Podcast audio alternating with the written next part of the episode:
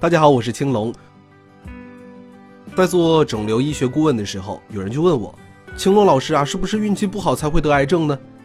这个问题啊，很不好回答。其实是这样，癌症的发生是内因和外因共同作用而产生的，这个过程通常要十至三十年的时间，所以年龄越大，患癌可能性越高。我们说的内因包括遗传和年龄等不可控的因素，而这些不可控的因素决定了每个个体癌症的易感性。简单说，就是是否容易得癌症。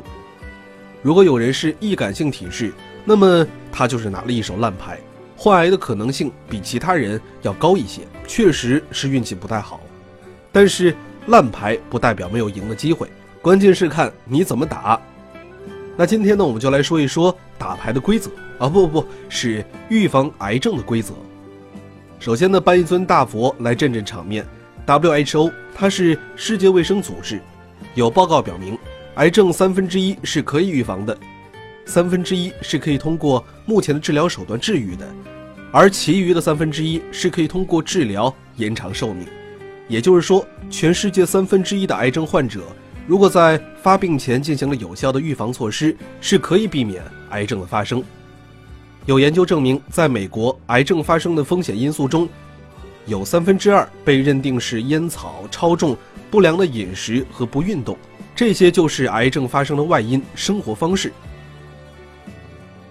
各位，不管你是拿了好牌还是烂牌，你要知道，生活方式是我们可以控制的。会不会得癌症，有一半的概率就握在我们自己的手里。